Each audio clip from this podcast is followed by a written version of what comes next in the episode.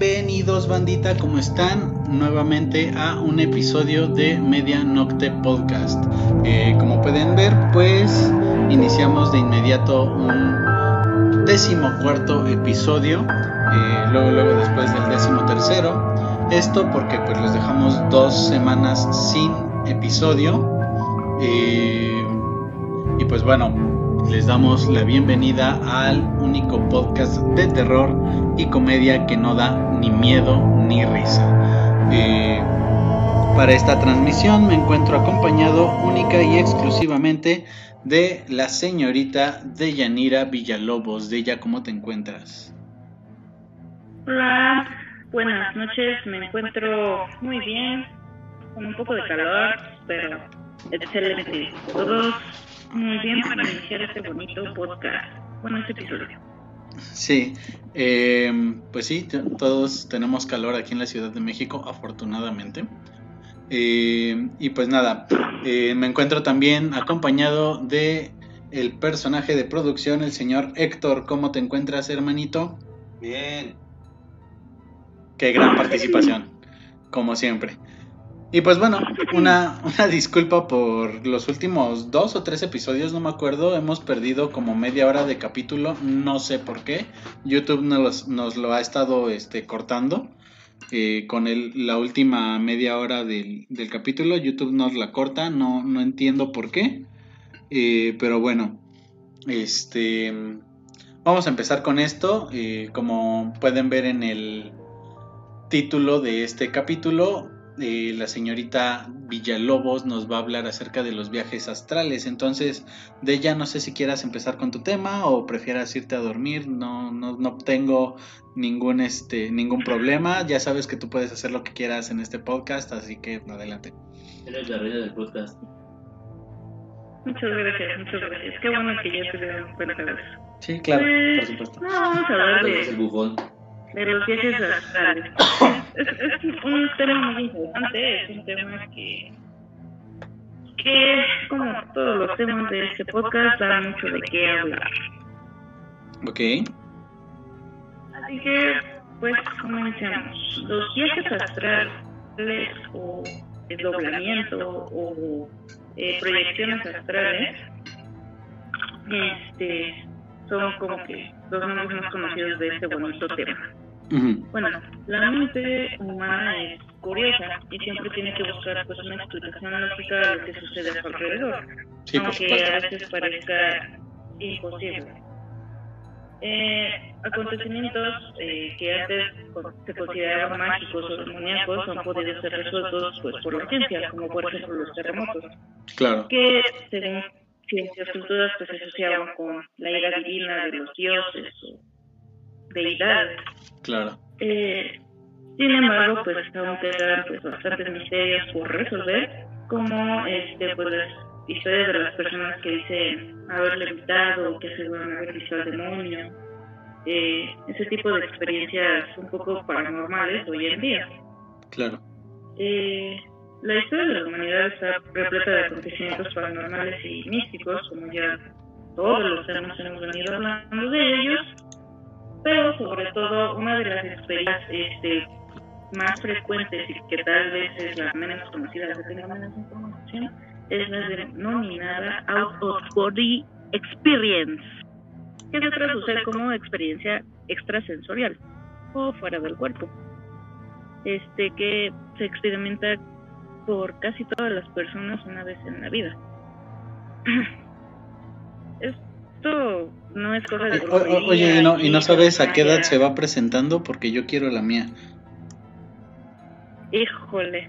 Pues, pues fíjate que adentrándonos un poco más en el tema, vamos a ver como que ciertas cosillas por ahí que no me laten mucho, pero que podemos hacer una un viaje astral, este, o podemos aprender a hacer un viaje astral de manera voluntaria eh, en el tiempo que nosotros quedamos, puede ser de mañana, tarde, noche, la comida, en la cena, en el desayuno, a cualquier hora Ok, ¿y eso sí me interesa? desarrollar esa habilidad. Pero, este, bueno, el viaje astral, para las personitas que nos están escuchando, es una experiencia extracorporal, extracorpórea, en la que el cuerpo se desdobla, o eso es lo que parece, eh, lo que ocurre en realidad es que la conciencia abandona temporalmente el cuerpo físico y utiliza el cuerpo emocional o astral para moverse en otra dimensión. Que es prácticamente Eh, lo que bueno. denominan como el alma, ¿no? Creo. Mm, sí, bueno, es que varias personas, ah, no sé cómo decirles, gurús, maestros, profetas, no sé cuál es la palabra correcta para estas personas que eh, se dedican, guías, guías, gracias. Este, los guías este, explican que este, tenemos diferentes este, cuerpos y uno es el cuerpo físico, otro es el cuerpo emocional o astral, otro es el cuerpo, como que tenemos creo que cinco diferentes cuerpos, si no me equivoco. Ok. Entonces, este, eh, el viaje astral es simplemente cuando tu cuerpo emocional y tu cuerpo físico este, Se desconectan. separan. Ok. Mm, sí, Sí, se, se desconectan el uno del otro, ¿no? Exactamente. Mm, bueno, no, no se desconectan un 100%, pero bueno, lo seguiremos analizando. Ok. Este, cuando, pues obviamente, eh, la, la conciencia abandona temporalmente el cuerpo físico este, y utiliza pues, el cuerpo astral, está, se da como que en otra dimensión. Cuando esto ocurre conscientemente, es cuando decimos que hemos tenido un viaje astral. Ya que muchas personas pudieron haberlas experimentado, pero lo consideran un sueño. Ok. Por eso es que este tema se tiene como... Como los sueños lúcidos. Ajá, algo parecido. Ok. Se tiene, se tiene pues poca información ya que muchas personas, como te comento, se consideran que lo que pudo haber sido un viaje astral lo consideran como un sueño lúcido, algo como que, ah, pues, este, simplemente es un sueño y lo dejaron pasar, pero no, más bien su conciencia sí se despegó totalmente de su cuerpo. También, eh, bueno, el viaje astral está muy relacionado con lo que llaman la parálisis del sueño, o, muerte. Sí, la, la subida del muerto. Ajá, exactamente. Cuando este eh, ¿cómo se llama? La- como la conciencia se despierta más rápido que el, Que el cuerpo.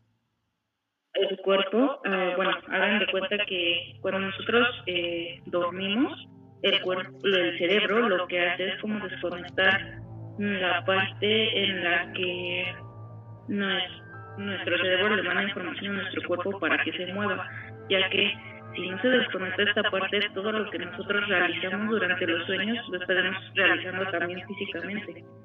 Entonces, es este como el cerebro desconecta esta parte y a pesar de que sí nos podemos mover durante la noche, no es como que todos los movimientos que realizamos durante nuestros sueños. Entonces, en el momento en el que la parte de la conciencia este, se despierta un poco más rápido que el, el, cuerpo, los músculos, es por eso que sentimos esa parálisis de que no nos podemos mover, ya Sí. que se- el cerebro necesita un poco más de tiempo para poder reconectar esa parte y ya poder sentir otra vez que tenemos como control de nuestro cuerpo y que nos podemos mover por nosotros mismos. Claro. Bueno, incluso estos guías han mencionado que todo el mundo tiene viajes astrales, incluyendo hasta los animales, sea consciente o de manera espontánea. Esto si no me preguntan cómo lo saben, pero eso dice. Ok. Este, bueno, y el mejor momento que ellos argumentan es para, para experimentar un viaje astral es justo antes de quedarte dormido o cuando te vas a, a despertar. Ok. eh, ya que conservas la conciencia un momento más y tu cuerpo astral puede desdoblarse de tu cuerpo físico. Eh, bueno, lo voy a mencionar un poco más en los casos, pero por ejemplo, un, sí, hablando rápido, no ahondando más en el tema, un, un caso de que el chavillo quería hacerlo de manera este, inducida, su viaje astral, lo que hacía era como que quererse despertar un poco más rápido, o sea, no mover su cuerpo, simplemente como que despertarse o, o ser consciente de lo que pasaba a su alrededor cuando recién estaba, este, ¿cómo se llama? Cuando recién estaba ah, despertándose. Entonces, este, lo que él hacía era como, ¿cómo decirlo? Como quererse levantar, pero al mismo tiempo no hacerlo. Es como muy chistoso su historia. Pero bueno, lo analizaremos un poco más adelante. Este.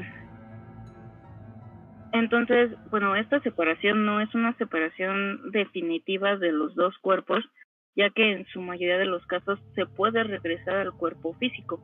Digo en su mayoría porque a pesar de que no encontré casos reales o casos, mm, sí, pues reales, en realidad como les comento, no se tiene como que información no se tiene tanta información acerca de esto, ya que no se tienen los instrumentos médicos para este pues para poder medirlo eh, pues a lo mejor alguna persona que cayó en coma simplemente fue porque hizo un viaje astral y no y ya no regresó puede ser un caso así entonces este bueno el viaje astral no siempre ocurre de forma inducida, también puede ser de forma voluntaria. Eh, no siempre ocurre de forma espontánea, puede ser de forma inducida. Y este y cuando ocurre de esta forma espontánea sientes que algo sobrenatural te está, sucediendo, ¿no? Porque en realidad mucha gente no como no hay mucha información acerca de esto, pues mucha gente sí piensa que, que ha muerto, que ha fallecido, porque se levantan y ven su cuerpo eh, acostado en su cama, entonces sí es así como de, no, ya di... ¿Qué pedo, qué pedo, qué pedo? sí, ya se le salió otra cosa más que, que el cuerpo astral, entonces sí, está como que muy feito. Entonces, este comentan varias personas que lo que haces o lo que sientes cuando ocurren este, estos tipos de viajes es que cuando este, te estás quedando dormido parece que te caes. Que esto es como que un poco relacionado cuando te dicen que cuando dejas de respirar, me parece, es cuando dicen que, que sientes que te caes y... Sí, que es como, como un impulso electro ¿Qué? Pues sí, como un impulso eléctrico, ¿no? Que te manda el cerebro cuando, cuando ya no estás respirando para que despiertes. exactamente. Eso es, eso es lo que dicen que, que sientes, pero en lugar de despertarte es como que dejar caer tu cuerpo, porque es tu cuerpo astral que se está separando de tu cuerpo físico. Ok. Aquí también me da un, un poquito de miedo porque hasta donde yo sabía si si sientes que te caes, dicen muchas personas que sí te estás muriendo. ah, bueno, eso, eso nunca... bueno, eso de, de, estarme muriendo sí, sí me ha pasado, pero nunca he sentido eso. Este, pero sí, sí me ha tocado eh, pues sentir ese, tener esa sensación como de que te caíste de algún lado. De hecho, ahorita que estuve, este, que estuve en cama por, por el COVID, eh, hubo una noche en la que yo soñé que iba subiendo escaleras y que pisaba mal un escalón y me caía. Y justo en ese momento, te juro que como que mi pie salió volando hacia, entre comillas, abajo y desperté de golpe, este, con la cama toda dejándola temblando, porque, pues sí, fue como si me hubiera caído. Pues, pues fíjate que comentan que sí pudiste Ay, es que esto de los astrales es como que muy. Muy chidito. Bueno, eh, en ese momento a lo mejor sí pudiste o sí puedes sí puedes experimentar un viaje astral, por ejemplo, si sientes este tipo de sensaciones, ya que este los guías comentan que incluso si bueno, una diferencia muy grande entre el viaje astral y el sueño lúcido es que, por ejemplo, en el sueño lúcido, este, tú, a pesar de que es hacia abajo, tú ves como los pies de las personas o, te ves a lo mejor tu cuerpo mismo, ¿no? Pero si tú ves hacia abajo en un sueño astral, es este, tú te ves dormido en tu cama y ves un cordón plateado que es el que se supone que conecta tu, tu alma, tu cuerpo astral con tu cuerpo físico. Y es como que la manera de regresar. Algo así como, este, digo, un ejemplo que a lo mejor no tiene nada que ver, pero algo así como los cables, entre comillas, con los que los astronautas quedan adheridos a su nave cuando salen de ella. Sí, andas así. Un ejemplo, pues muy bueno. este, así prácticamente, sí es algo, un cable plateado que te conecta así y que te puedes regresar a tu cuerpo, pero vamos, esto es este algo como que entre comillas, no sé cómo decirlo, este que se comenta, que se dice, obviamente pues nada de esto está comprobado, pero Aquí tenemos la mente abierta y digamos que sí hay un cordón como umbilical hacia tu cuerpo. Ok, muy bien. Así que, este, bueno. perdón que te interrumpa, pero este comentario, es que este comentario que hicieron está relacionado con el tema y no, no quiero dejarlo pasar como demasiado. JC Rivas nos comenta, la forma de regresar a tu cuerpo es muy sencilla, basta de juntar tu dedo pulgar con tu dedo anular y concentrarte en regresar. En experiencia personal es más fácil regresar que permanecer. Eh, quiero suponer que este, este, eh, este suscriptor eh, ya, ya, ya, llegó a, experimentar este, esta forma de, de viaje y entonces, pues la verdad nos encantaría conocer tu experiencia, JC Rivas. y si nos la puedes dejar en un comentario o la quieres eh, escribir en, nuestro grupo de Facebook, eh, te lo agradeceríamos muchísimo. Perdón de ella que te haya interrumpido, eh, por favor continúa. no, no te preocupes, está, está, muy interesante, la verdad es que no, no sabía de esto. bueno, y mucha gente comenta también que sientes como ciertas vibraciones en todo tu cuerpo y hay sonidos hasta que no puedes reconocer y que ese es el, momento en el que estás viajando hacia otro lugar y que la vibración que sientes es como que el traspasar hasta cierto punto entre entre una dimensión a otra y que este y que viajas de un lugar a otro entonces, no sé, está, está como algo creepy esto de los viajes astrales, pero a la vez es... sí, como, casi todos los temas que tocamos aquí.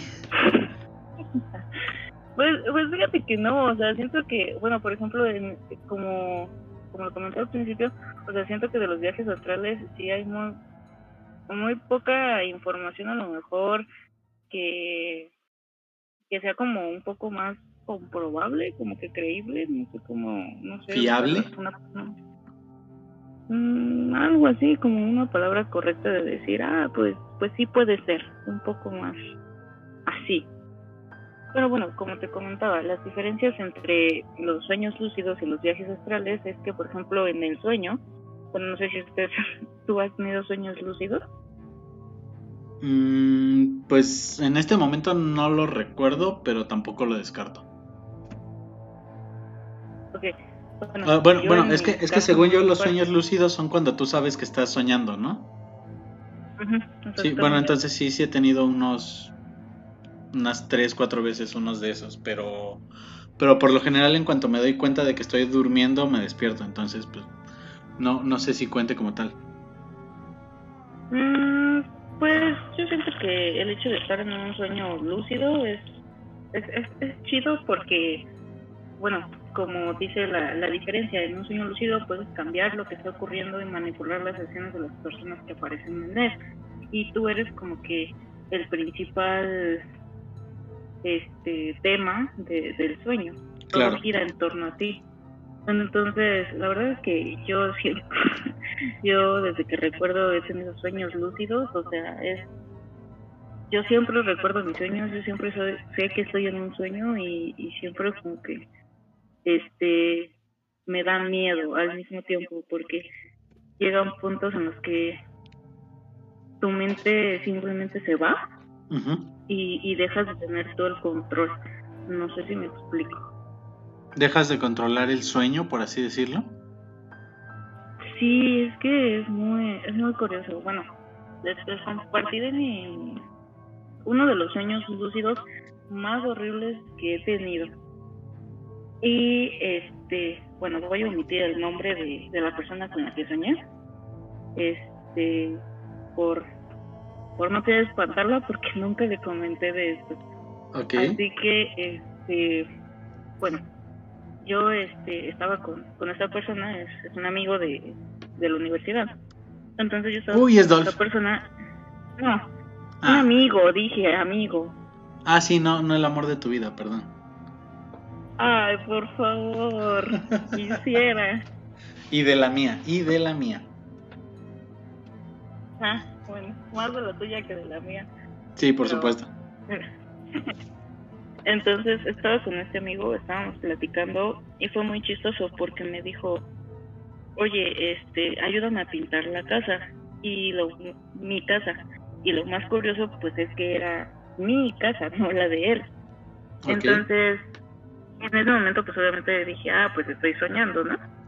Entonces estábamos pintando la casa este, en la parte de la sala y fue bien chistoso porque sentía mucho miedo. Es como de experimentar, de que sabes que algo malo va a pasar, así, pero no poder hacer nada y sentirte súper impotente.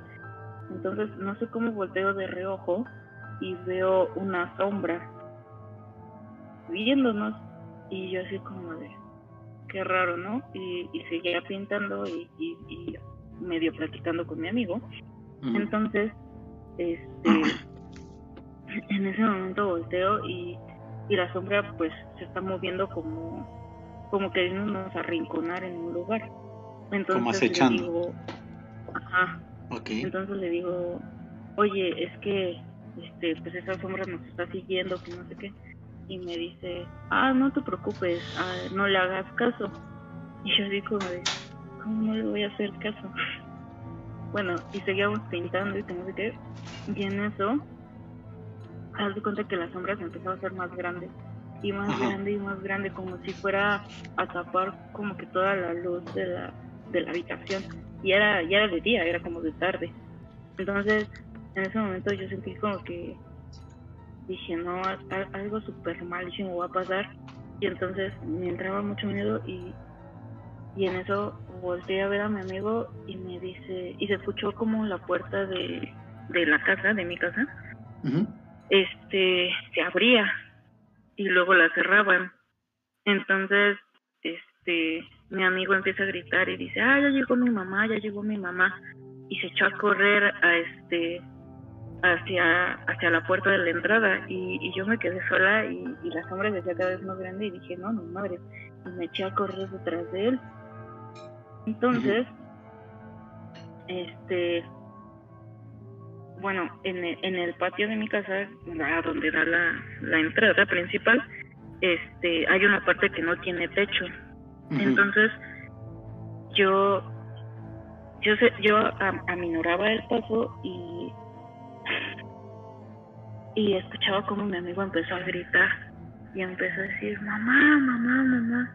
Y en eso, en eso yo dije, ¿qué, qué está pasando, no? y tenía miedo de asomarme y ver pues por qué gritaba mi amigo y en ese momento este bueno ya ya voy viendo como que la totalidad del patio y en eso veo a una persona colgada en, en el patio donde no tiene techo. Oh, no. Y mi amigo y gritando, y mamá, mamá, mamá, pero un grito así horrible, como de película de terror, pero que Desgarrador. en el oído. Sí, o sea, horrible, horrible, horrible.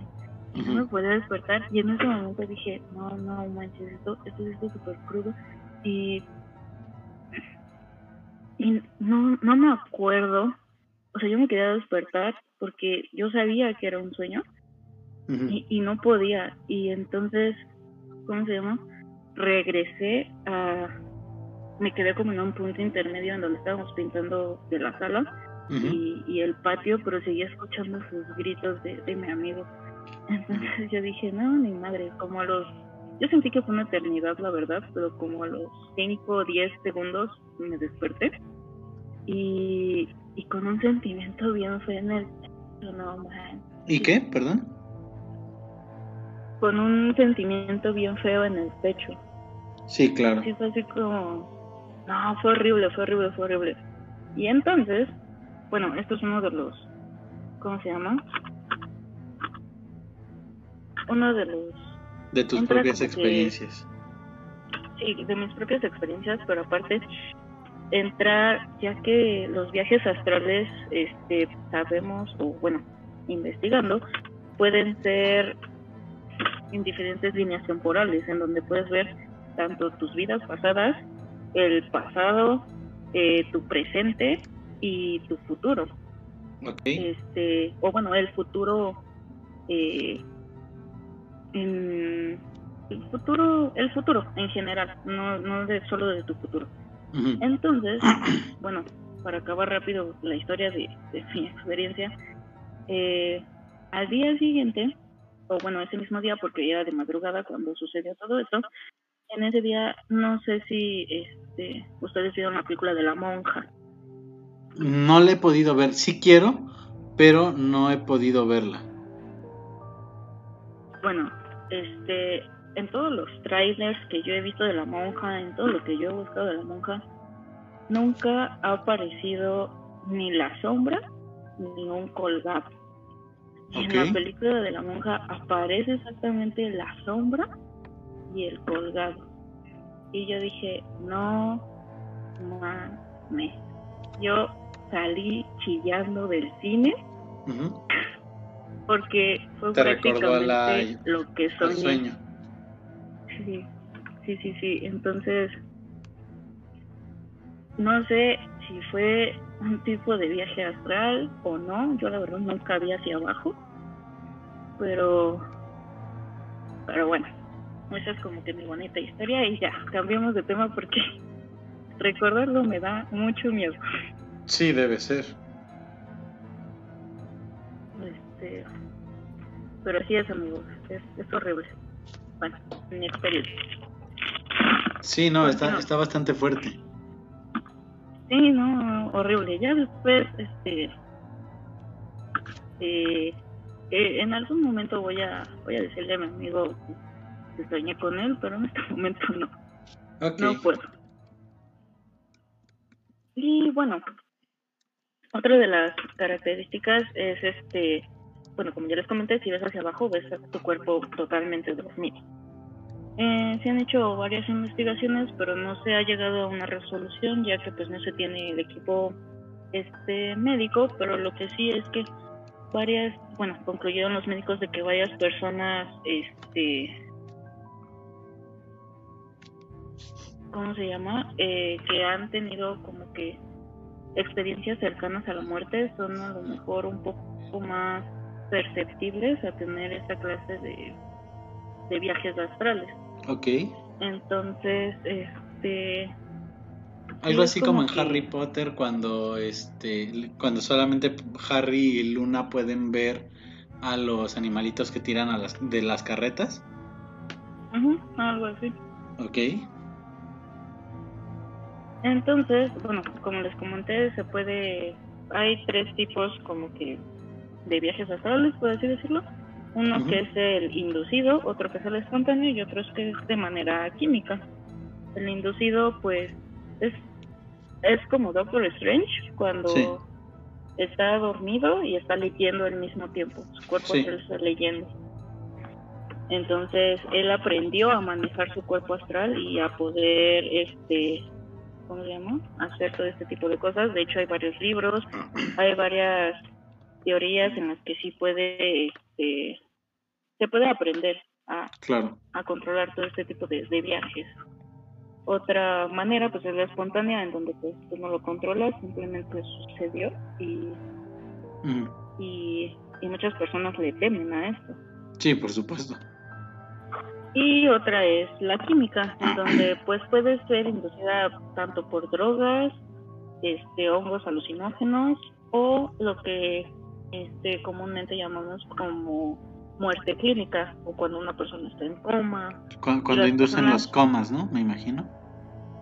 Exactamente, cuando las personas pues están conscientes y, este, de su alrededor y lo que pasa, y pero no se pueden mover ni pueden mover nada de su cuerpo, o sea, están como dormidos prácticamente. Ok. Eh, y bueno, este, pasemos a los bonitos ejemplos que encontré. Este ejemplo que les voy a mencionar es el, el caso de la mamá de un amigo. De hecho, me pasó el, el audio. Ah, ok. Este, muchas gracias, Braulio, por compartirnos tu bonita, bueno, compartirnos la, el caso de tu mami. Sí, su experiencia. Este, sí, exactamente. Bueno, nos comenta que eh, ella estaba dormida en la noche, entonces tuvo la necesidad de, de ir al baño. En cuanto se levanta y voltea hacia ver a la, eh, voltea hacia hacia la cama, sintió este un escalofrío, ya que pensó que había fallecido porque en la cama pues yacía su cuerpo inmóvil. Y este nadie la podía escuchar más que por más que gritara ya que comenta que su hermana estaba dormida al lado de ella e intentó despertarla. Pero en ese momento no pudo. Entonces este sintió como de pronto su cuerpo se empezó a elevar poco a poco y sintió mucha desesperación miedo terror.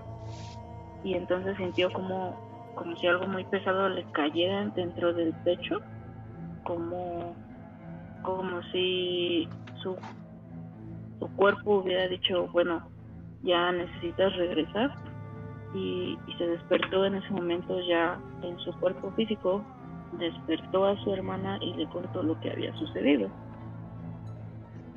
Eh, muchos de los casos que encontré son más o menos parecidos ya que como te comento la gente piensa que, que está muerta Sí, que fallecieron.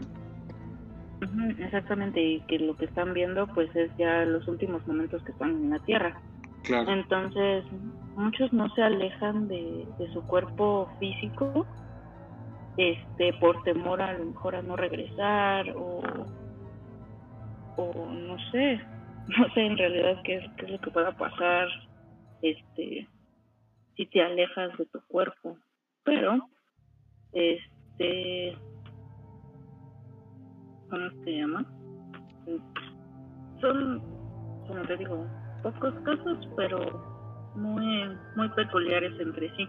Claro. Ya que el caso de otro muchacho relata que durante sus primeros viajes astrales únicamente recorrió su casa y podía observar todo lo que pasaba a su alrededor. Incluso fue al cuarto de su hermano, lo vio trabajando y en ese momento este que estaba viendo a su hermano sintió como le tocaba eh, cómo le tocaban su hombro. Se giró y vio a su abuela, en la cual comenta que estaba en ese momento internada en el hospital y que su abuela le, le dijo a su nieto que era momento que debía regresar a su cuerpo ya que algo malo podía suceder. El muchacho pues simplemente obedeció a su abuela y regresó inmediatamente a su cuerpo. Entonces, aquí también viene otra pregunta interesante. Durante los viajes astrales, ¿crees que pueda haber la posibilidad de ver personas que ya han fallecido, personas muertas? Pero dices que la abuela estaba en el hospital, ¿no? No que estuviera muerta. Sí. Pero ¿tú crees que alguien pueda ver en uno de sus viajes astrales a gente fallecida? Mm, pues es, es un tema bastante complicado porque, bueno, personalmente no creo en la vida después de la muerte en- de ninguna manera y, y pues sí, se, me hace un, un tema bastante difícil de, de, de- de, pues sí, de creer. Eh, sin embargo, pues también hay muchas otras cosas que pues son difíciles de creer y no por eso dejan de ser ciertas. Entonces, mm, no sé, creo que creo que si, si lo si puedo encontrar un punto medio, eh, me gustaría pensar que tal vez puedes ver a las personas fallecidas que no pudieron o por alguna razón no quisieron eh, dejar este mundo o a las que acaban de fallecer. Mm, Posiblemente, posiblemente. Recordamos también que esto de los viajes astrales es como un viaje entre dimensiones, entonces es posible que, como nos comentaba Rich hace no sé cuántos capítulos atrás, en el tema de la reencarnación, puede ser que estén viendo a una persona reencarnada, posiblemente. ¿no? Puede ser. Y bueno, este, como te comento, podemos ver tanto el presente, como es el caso a lo mejor de las personas en coma que ven este, todo lo que sucede a su alrededor. Podemos ver el pasado, ya que varias personas han hecho viajes astrales a sus vidas pasadas. En este ejemplo, encontré el caso de una señora en el que, bueno, ya después de analizar su viaje astral con varias personas, este, le comentan que ella estuvo en la, en la crucifixión de Rich, de Rich Chuchito. Ah, eh, la señora comenta que, bueno, se despertó y se encontraba entre la multitud, pero eh, no, algo no estaba bien, ya que las personas estaban vestidas de una manera muy rara, como con tipo túnicas. Sí, de otra época. Exactamente. Entonces estaba viendo como un hombre cargaba, este, bueno, toda la gente veía a un hombre que cargaba algo muy grande y muy pesado. Eh, en ese momento la señora presta un poco más atención y se percata de que la persona, el hombre, estaba sangrando, Ujú, este, pero que nadie se atrevía a ayudarle. Y también se pudo percatar de que una mujer lloraba desconsoladamente, seguía al hombre por la parte de atrás. Y ella comenta que incluso se acercaba a la mujer que estaba llorando y que le ofrecía algo con lo que pudiera secar sus lágrimas. Entonces, este, simplemente, bueno, hasta ahí relata la, señora, en realidad a lo mejor hay un poco más de, del sueño, pero con ese cacho únicamente le comentan que puede ser que ella haya estado en la crucifixión de Cristo y que haya estado en una de sus vidas pasadas, que estuvo en ese momento de, de la historia. Sí suena algo, este... em,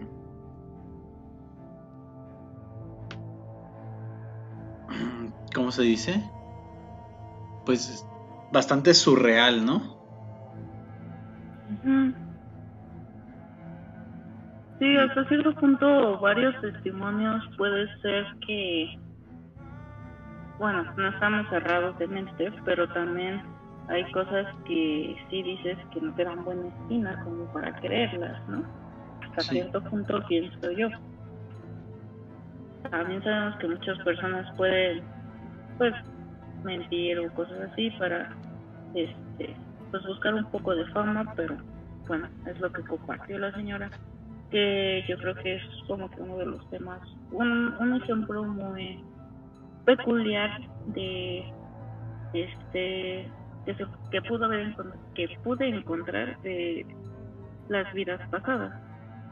Y bueno, en el caso de las fotos de las premoniciones, como pues ya lo comentamos, es, bueno, como yo lo comenté, puede ser como uno de, mis sueños lúcidos, tal vez, tal vez un viaje astral, no lo sabemos, pero este, bueno, también hay en particular un señor que comentó que él se encontraba en su sueño, entre comillas, viaje astral, y que estaba ayudando a sacar a la gente que este de un edificio y que sintió un mal presentimiento y al momento de él salir del edificio voltea hacia arriba y ve cómo se estrella un avión. Entonces, ese mismo día agarra y se, se viste y va hacia su trabajo y en cuanto llega a su trabajo le cuenta a su mejor amigo, le dice que tuvo este sueño, que ayudaba a la gente a salir del edificio, que no entendía qué estaba pasando. Y mientras van caminando hacia su oficina, en otra oficina estaban viendo la televisión, en donde les comentan que ya se había estrellado el primer avión en las Torres Gemelas y mm. que este y que estaban viendo pues lo que sucedía. Entonces, de inmediato, pues los dos quedaron viendo así como que pasmados de pero, pero pues esto es lo que justamente me acabas de contar, ¿no?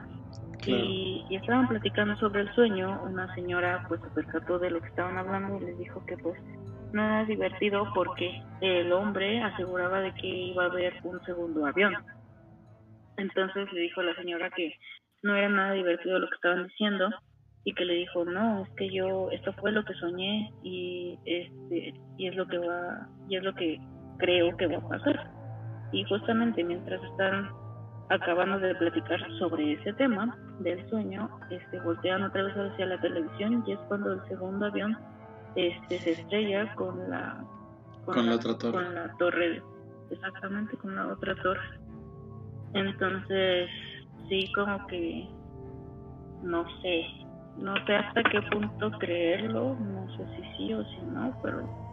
Sí, suena, muchísimo a un caso de clarividencia exactamente. Entonces, pues así es, amiguitos. ¿Cómo ven? Está este. Pues está bastante interesante, eh, muy fuerte. Eh, el hecho de que una persona haya eh, pues soñado lo, el atentado de, del 9-11 y, y, más aún que lo haya soñado justo una noche antes y que mientras se lo está platicando a, su amigo, pues empieza a ocurrir. Está este. Está bastante, bastante fuerte, bastante creepy. Eh, pues bueno, no, no sé qué. No sé qué decir al respecto. Sí, no, no, estos casos son como que de mucha creencia supongo, porque sí puede ser a lo mejor que te estén estafando, pero a lo mejor y no. Pero, pues bien o mal, estamos abiertos a todo y si ustedes han tenido algún caso que quieran compartir y comentar con nosotros, este, háganoslo saber y lo estaremos este, compartiendo.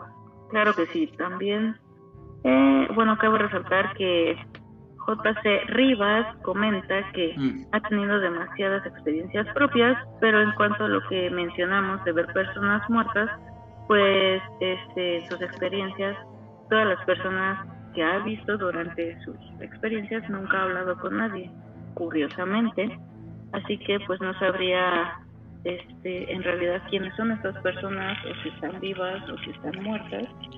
Pero sería un tema bastante interesante que podríamos seguir investigando para tenerles la información.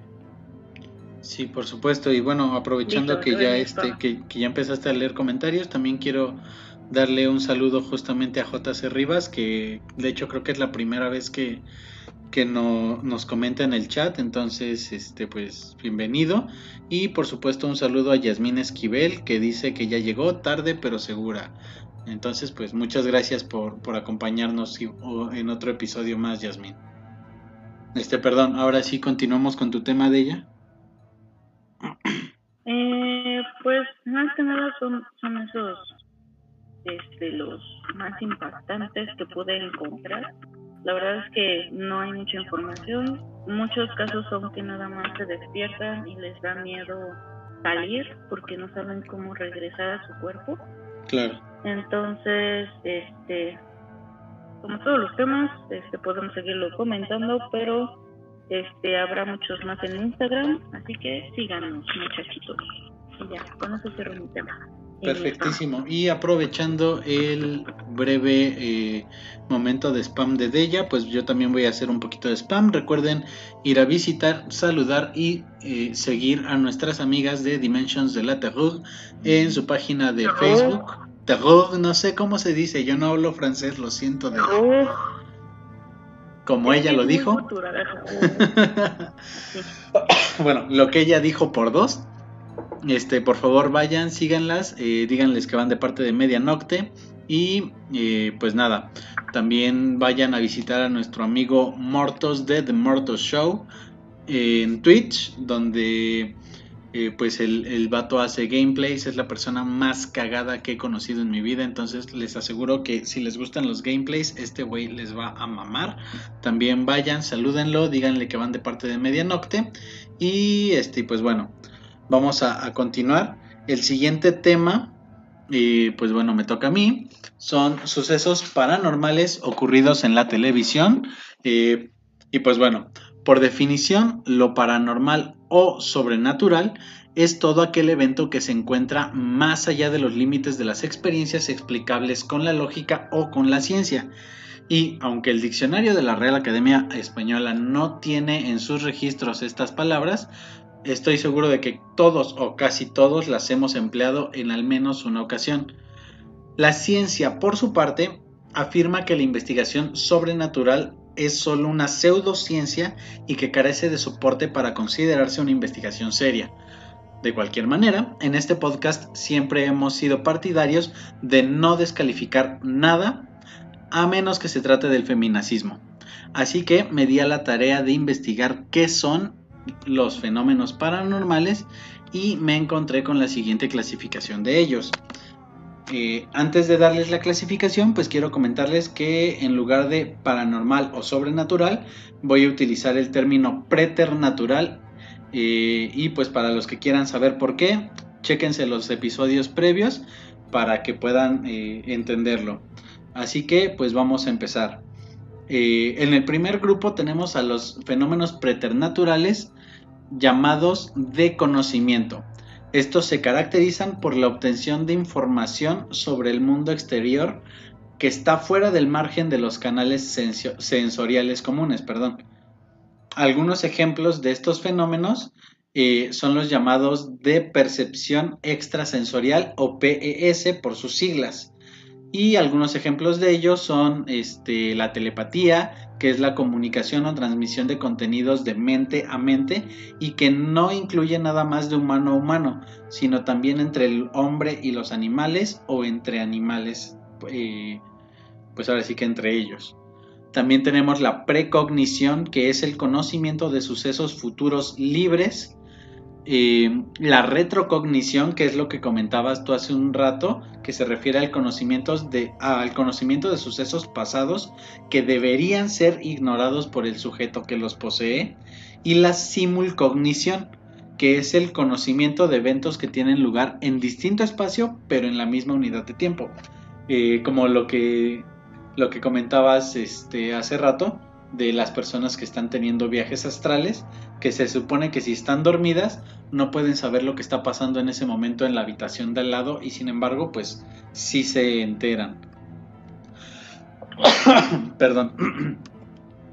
Eh, en el segundo grupo, que es el que está un poquito más extenso, tenemos los fenómenos paranormales llamados de efectos físicos, que son los que, según los llamados expertos en la materia, se producen eh, con efectos objetivamente detectables en el mundo exterior fuera del marco de las influencias energéticas conocidas, como efectos mecánicos, eh, por ejemplo, el movimiento de objetos a distancia sin el, eh, sin la intervención de ninguna fuerza física detectable, como la telequinesis o psicoquinesis, que es la habilidad psíquica que permite a una persona influir en un sistema eh, físico sin interacción física, valga la redundancia.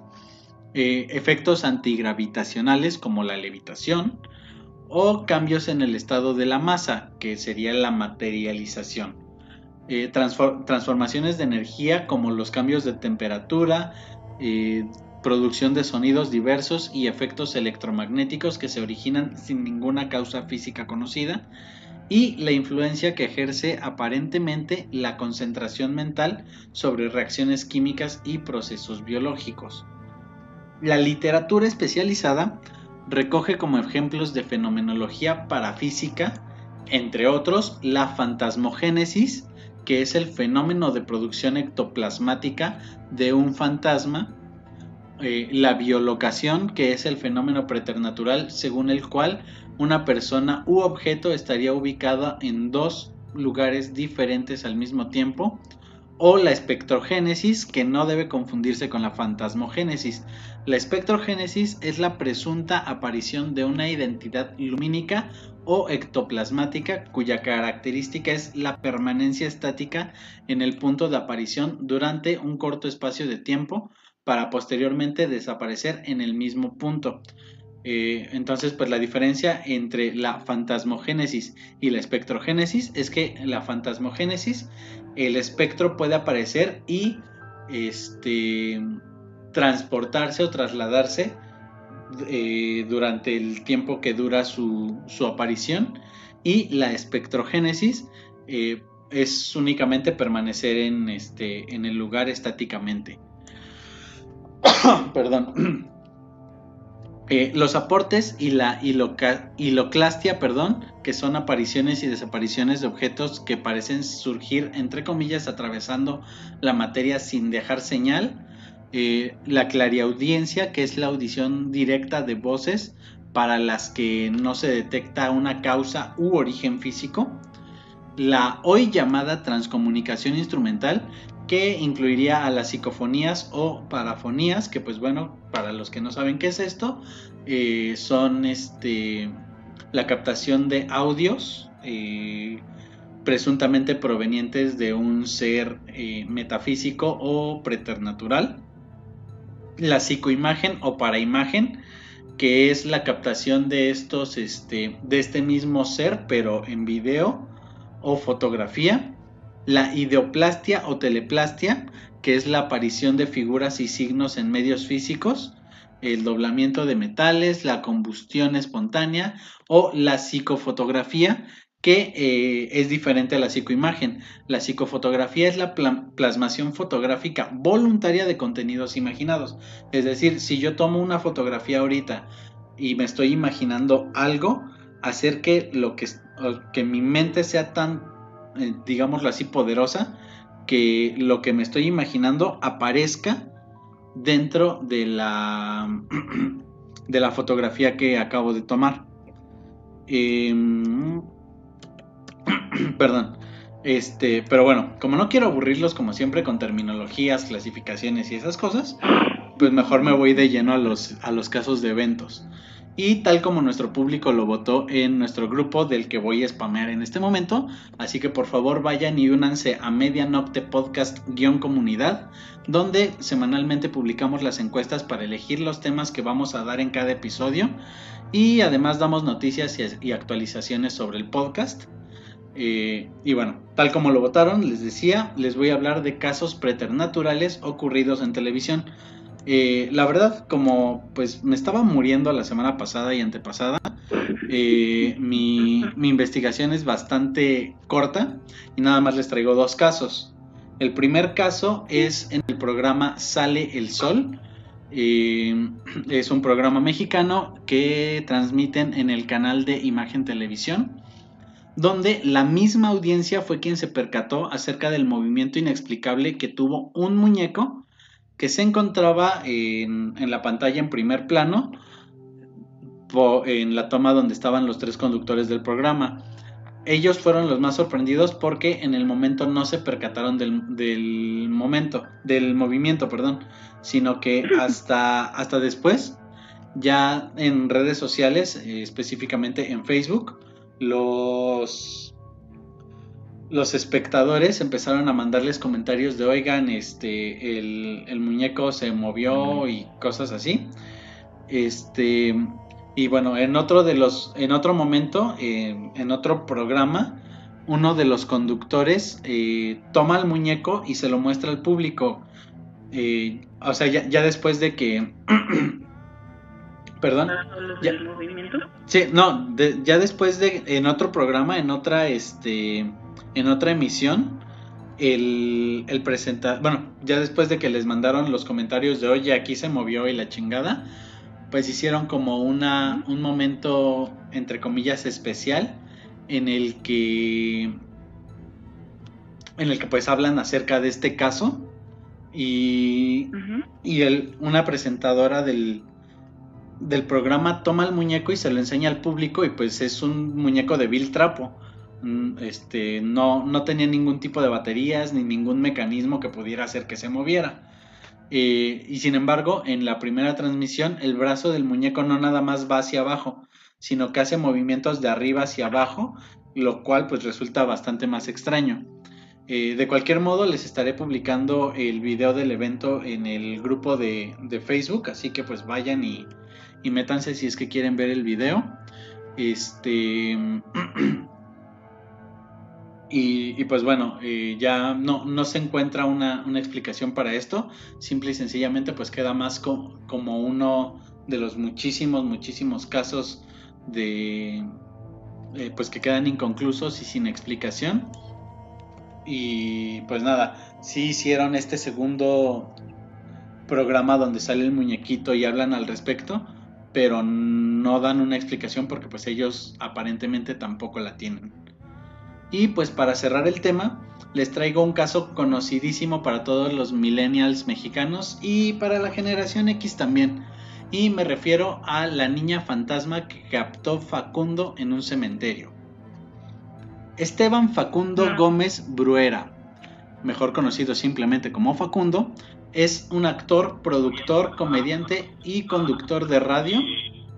Eh, ¿Estás oyendo el, episodio en, en, tu computadora de ella?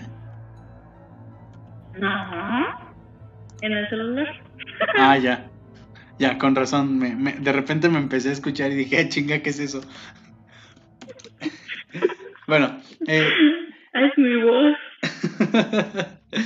bueno, este, vato eh, pues es conocidísimo, de origen mexicano y es un icono de la cultura pop de la década de los 2000 y entre los múltiples trabajos que se encuentran en el currículum de esta polémica estrella se encuentra el programa Incógnito. Entre sus personajes y secciones, sin duda, un momento que acaparó la atención de la audiencia fue la vez en la que supuestamente Facundo captó la silueta de una niña en un cementerio durante la grabación del ya mencionado programa Incógnito. Allá por el año de 2006 se presentaba el programa y en uno de sus episodios especiales hicieron la, entre comillas, broma de ir a un cementerio a la una y media de, la mañana, nada más para ver qué pasaba.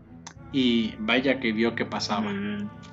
Pues el supuesto fantasma de una niña aparece sobre una lápida eh, cuando ellos están grabando.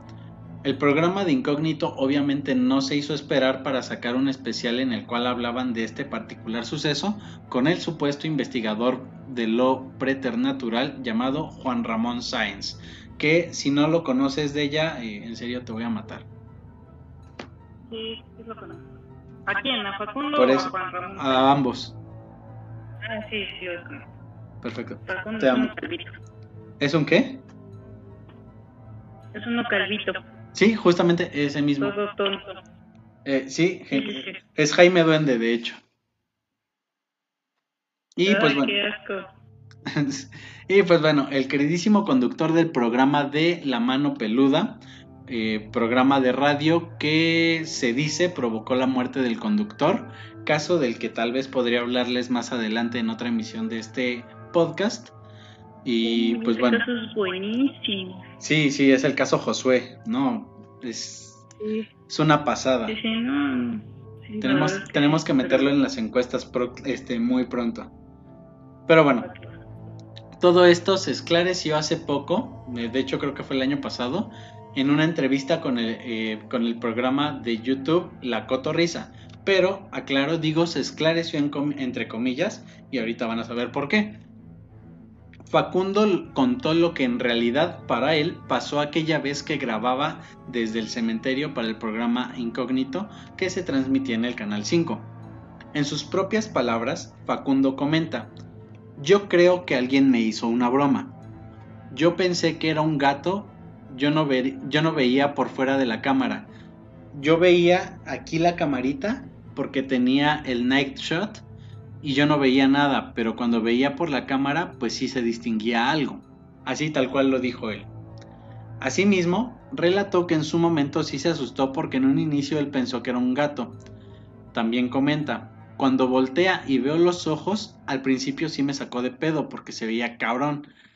Al principio dije que era un gato y luego vi el video y no se veía tan gato. Pero en el momento dije, sea o no, yo voy a salir corriendo. Y ya que quedé como y ya que quede como un pinche como un pinche susto a ver qué es. Finalmente Facundo indicó que en realidad sigue sin encontrar una respuesta lógica a lo que sucedió y en sus propias palabras otra vez dice, sí sé que mi producción no me pudo haber hecho la broma porque ese día yo no iba a grabar, a grabar eso. Fuimos a hacer otras cosas y les dije, creo que está de hueva el programa, voy a intentar una cosa. Nadie creería, nadie creerá en los fantasmas, pero ¿quién tiene los huevos de irse a parar y decir a ver si hay algo que se metan en mí, demuéstrenlo? La, pro- la producción se quedó afuera, pero por rating sí he hecho muchas estupideces. Y bueno, aparentemente nunca sabremos realmente lo que ocurrió, pero por supuesto en el grupo les voy a dejar el video del programa en el que aparece la niña fantasma y por supuesto también la entrevista de Facundo con la cotorriza para que pues puedan ver este cómo, cómo sucedieron las cosas. Eh, creo que creo que todos los, los mexicanos que, que crecimos en los años 2000, finales de los 90, pues pudimos llegar a ver este, o al menos enterarnos acerca de este caso. Y, y pues bueno, ya, ya se los estaré dejando lo- los videos en el grupo de Facebook para que pues ustedes puedan sacar sus conclusiones. Y pues bueno, con esto cierro yo mi tema. Ya sé que estuvo cortito, pero pues entiéndame, me- hace una semana estaba en cama sin saber si iba a sobrevivir o no. Bueno, antes de que cierres el tema, este, también mm, yo he visto varios videos de, de cosas que, que pasan en la televisión. De hecho, uno de los más, los casos más sonados es de la serie de Estados Unidos, Amigos. Ah, sí, sí, sí, sí lo, sí lo. Sí, bueno, sí he sabido que hay muchos, muchos casos en esa, este, en esa serie. Sí, exactamente, porque de hecho, bueno, dicen que el set, si no mal estoy, es el que está como que maldito o embrujado o algo así, porque Sí. sí, como que Sí, es lo mismo que he oído yo. en donde en donde ven sombras o mueven las cosas o algo no estaba ah, arreglado como que de cierta manera para grabar este, déjenme buscar también el video a ver si también se los podemos compartir porque la verdad es que lo vi y lo perdí, la verdad. Suena muy a ti, no te también hay, preocupes. este también, de hecho, vi uno en donde estuvo, ese sí estuvo como que más creepy, porque hagan de cuenta que no sé en qué televisora, no me pregunten. Este estaba es de estos programas de entrevistas en donde la como son tres cámaras los que están grabando todos los extremos, todos los lados, en la cámara 3 que da este hacia una de las paredes del bueno, obviamente da al entrevistador y da hacia una de las paredes hay como una pequeña apertura entre ambas paredes del, del set. Entonces, este, cuando están grabando y, y, entrevistando a la persona que están entrevistando, este, de hecho, en esa cámara, justamente entre esa apertura, sale como una cara, como de una niña, así súper creepy, súper horrible. Y, y como que nada más se quedó viendo un momento y, se pasó hacia el otro lado de, la pared del set. Este, después ya cuando revisaron esta esta escena, este, volvieron, me parece que a subir por donde pudo haber este, pasado a la persona y prácticamente es pared, o sea, nadie puede pasar por ahí, es como que un espacio súper chiquito que hay entre la pared real y entre la pared que hay del set. Del set. Ajá, exactamente, entonces, este, pues sí están bastante creepy estos casos, ya que pues es como lo que está pasando actualmente con su aplicación favorita de TikTok, que ven cosas paranormales, pero a lo mejor todo el tiempo estuvieron ahí y pues nada más que nuestra no ociosidad no nos permitía verla. Eh, sí, eso son prefabricados. ¿De qué? ¿De los de TikTok? Sí, los de TikTok. Es que hay muchos que sí se ven como muy de, ay, no manches, qué, casualidad, pero sí hay otros que sí te sacan de pedo ah, así como de, no, pues... Exactamente. ¿Quién sabe? Uno, digo, hablando de casos prefabricados, ahorita me, me viene a la mente uno de, de un programa de tipo extra normal. No sé si ubicas este programa. Sí, es este. Sí, mi mamá es súper fanática de este programa. Ah, bueno, este. de hecho, no sé si sí sea en extra normal o solo sea uno de esos parecidos, pero en el que supuestamente están hablando de demonios, según ellos. Y justamente cuando están empezando a hablar del tema, una lámpara se cae este, al piso así, pero haciendo estruendo y todo. Em, y la, la conductora eh, sale corriendo ahí toda espantada y el supuesto investigador le dice, no, no, cálmate, vente para acá, esto es súper normal porque estamos hablando de algo real. Este, sí, así tal cual. Y, y siguen el programa como si nada. Eh, no, de hecho ese me lo encontré cuando, cuando estaba investigando mi, mi tema, pero la verdad no me, no me sonó nada creíble y, y, pues decidí no incluirlo, pero pues bueno, si, si ahora sí que si, si empezamos a hablar de, de cosas que pueden o no ser creíbles, eh, pues creo que tampoco está de más mencionarlo. Claro, todos estos bonitos pues, este, series o programas que se dedican a eso de investigaciones. De hecho, creo que también al extremo, ¿no? Hace este tipo de investigaciones. Sí, de repente le este, llegan a hacerlo. Que también se ve súper este, prefabricado que dice sí. ah, todo Sí, ¿quién, quién se lo cree, no? Sí, sí, pero bueno, este, tal vez algunas cosas sí pueden ser ciertas, tal vez algunas otras pues no. Mira, yo, prefiero tomarlo como las leyendas que pueden, eh, que, que, se basan en algo que, que, probablemente sí pasó y después empezaron a, a meterle eh, añadiduras de, de, la gente. Y pues bueno, prefiero dejarlo así para no, este, no demeritar la posible investigación que haya detrás pero tampoco tomarla por 100% cierta. Claro, claro. Y bueno, eso es todo lo que quería agregar. Ya. Muy bien.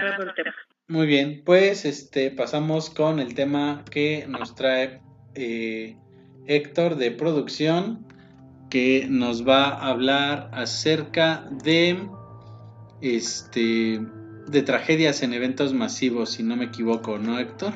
Sí. Qué gran participación. Eh, bueno, pues, pues este, te cedo el micrófono. Adelante. Pues realmente no hay mucho que que explicar. Es únicamente como que los datos de accidentes que ocurrieron en algún momento, como el de Love Parade 2010. Eh, bueno, eh, la estampida fue una mega fiesta de Madrid que cobró la vida de tres mujeres pues ya hace un tiempecito. ¿Hace qué, 11 años? ¿Sí, no? Eh, ¿Dijiste en- 2010? Pues sí, 2010, 11 años. 11 añitos.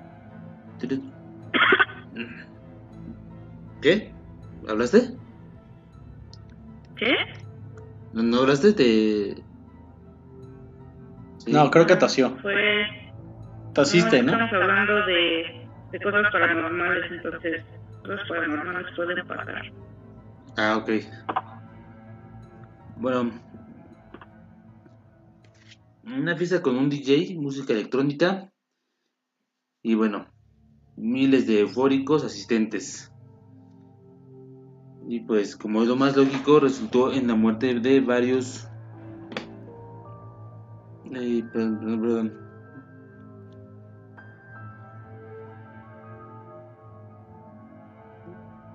Eh, una fiesta de Madrid con DJ y música electrónica, clasificada por sus miles eufóricos asistentes como épica e inolvidable. Resultó inigualable, pero en el nivel de desastre y caos. También tenemos el túnel de la muerte del Love Parade. ¿Parade? Parade. No sé, no sé la pronunciación exacta, la verdad. Soy pésimo en otros idiomas.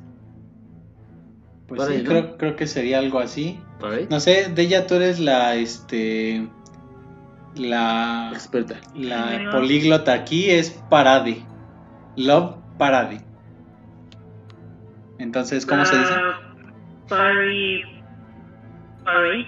Parade. Algo así. Ok, gracias. Muchas gracias. 25 de julio de 2010.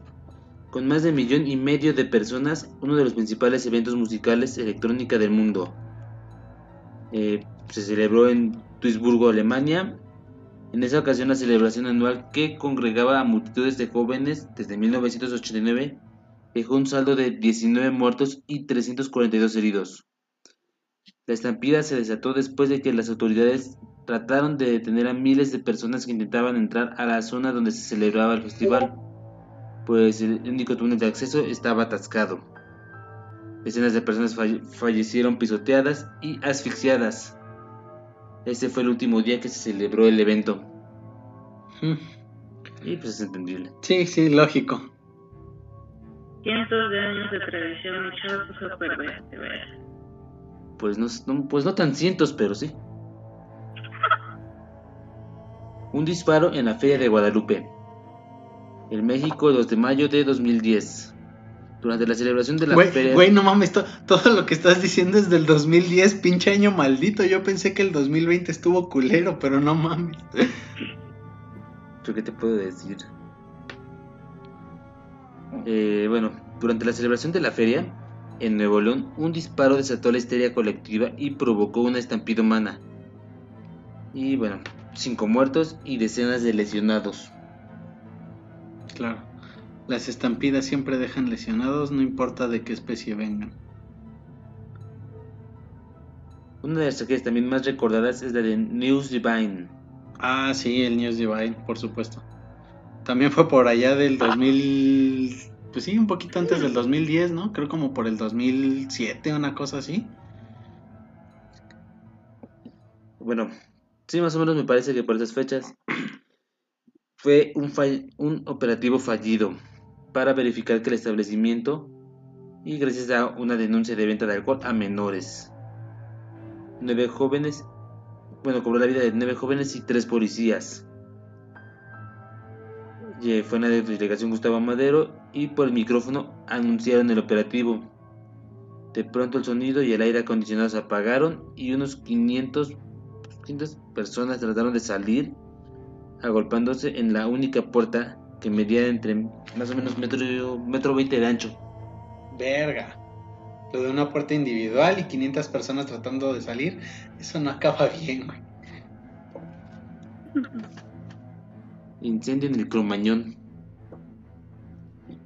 30 de diciembre de 2004. para que no empieces con tu año maldito 2010. En Nada más lo dije una vez, güey. En Argentina, miles de personas en un disco disfrutaban de un concierto de la banda Callejeros. Conocidísima. Sí. Sí, no, ya, ya lo estaba escuchando hace rato. El comen- En aquella noche lo- la gente eufórica lanzaron fuegos artificiales dentro de la discoteca. Ah, genial. Ya se imagina. Sí, sí, es, es- Suena una gran idea. Techo y el techo y una lona, no, se no te emociones, comenzaron a incendiarse. No, Y- no entendí tu albur. no importa. Y pues bueno, fueron 193 muertos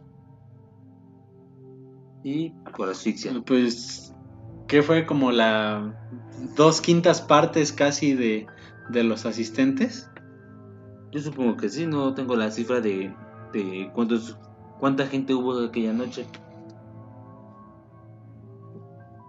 La desdicha de Rhode Island.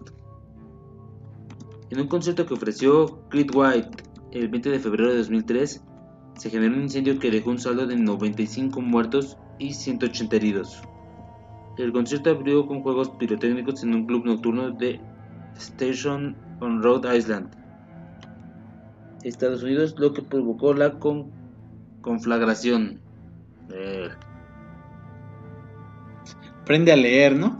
no se dejo la, la garganta seca.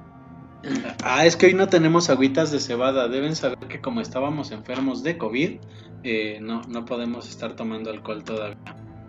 Entonces, pues, no hay agüitas de cebada el día de hoy. De hecho, siento que mi garganta, siento que estoy hablando medio raro, ¿no? Sí, sí, ya sé. bastante. ¿Tú qué dices de ella?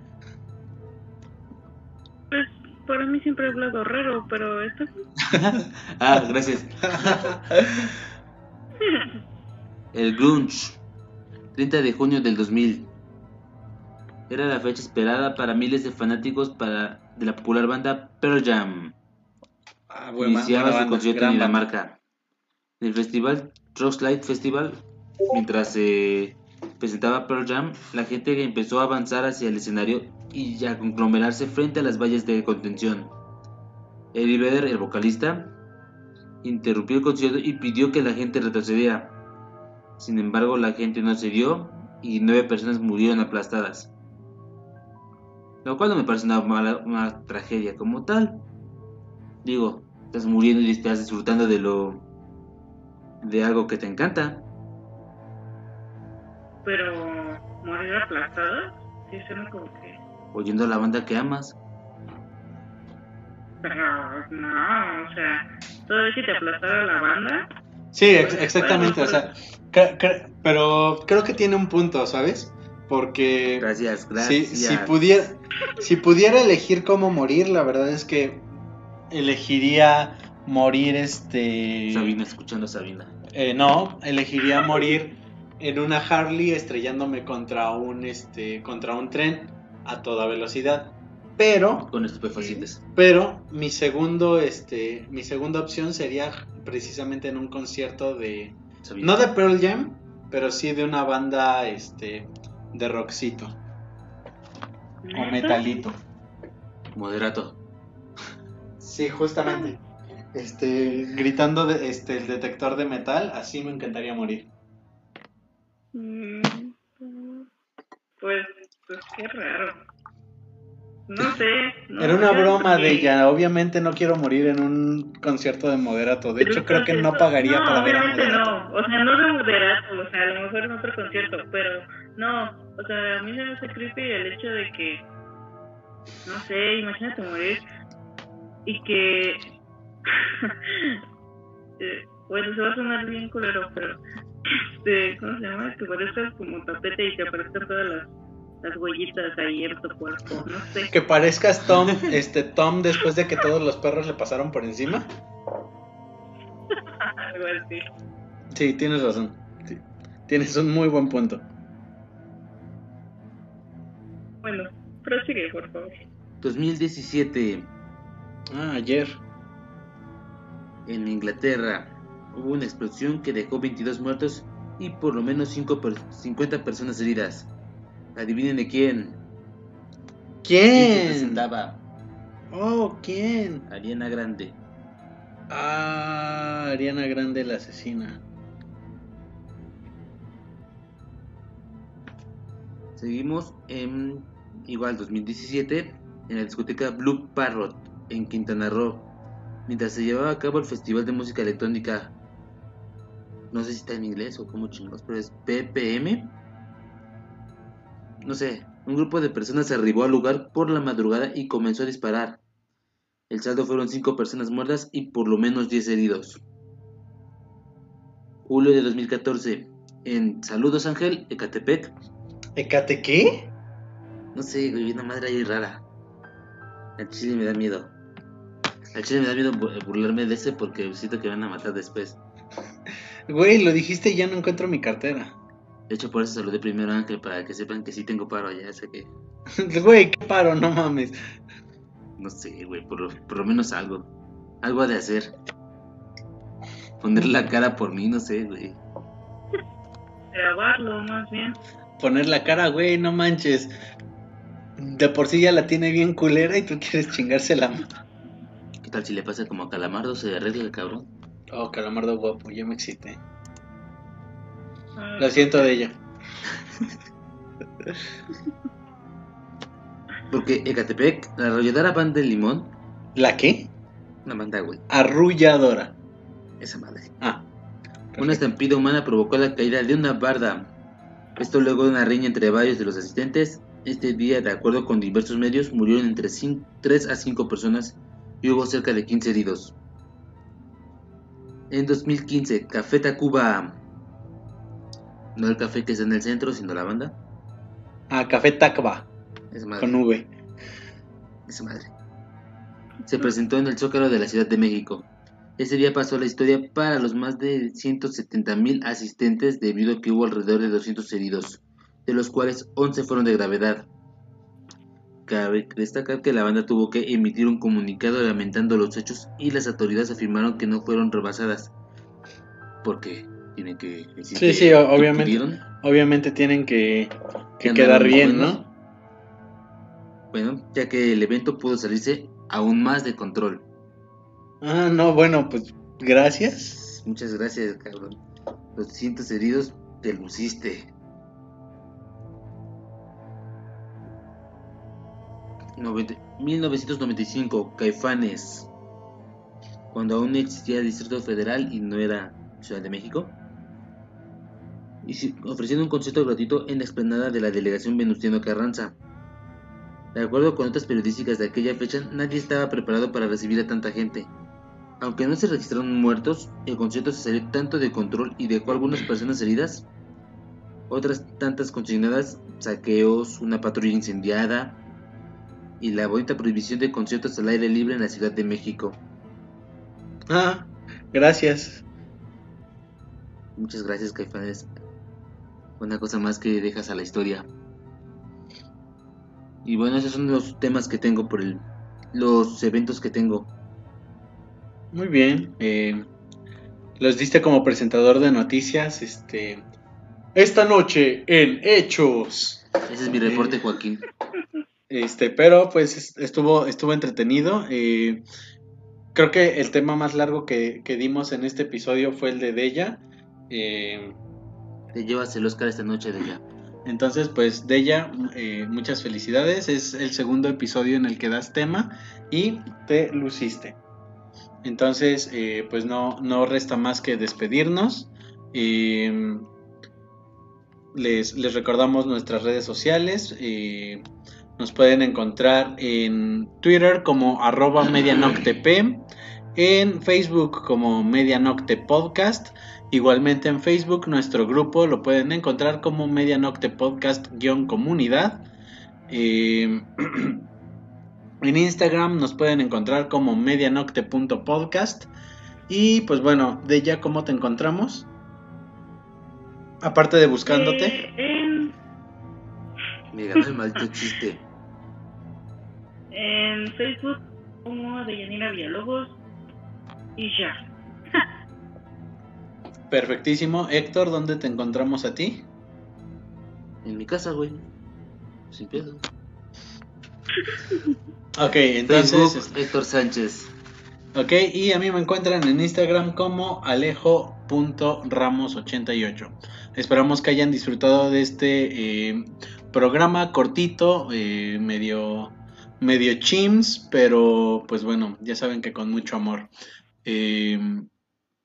Le- les quiero dar pues una disculpa, los temas estuvieron cortitos porque pues la verdad, insisto, hace una semana estábamos en la cama sin poder levantarnos, casi muriéndonos, entonces pues no, no investigamos demasiado, no investigamos muy a fondo, pero pues tampoco queríamos dejarlos un, un fin de semana más sin, sin programa.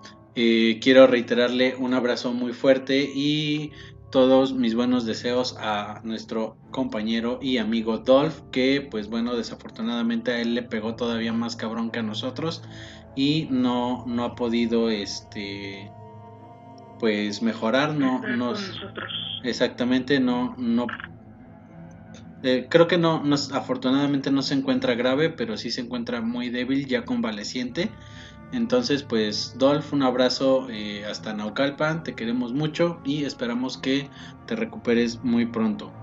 Eh, pues nada, nada más decirles que vayan con nuestras amigas de Dimensions de la Tejug. Nuevamente se los recordamos con nuestro amigo Mortos en The Mortos Show.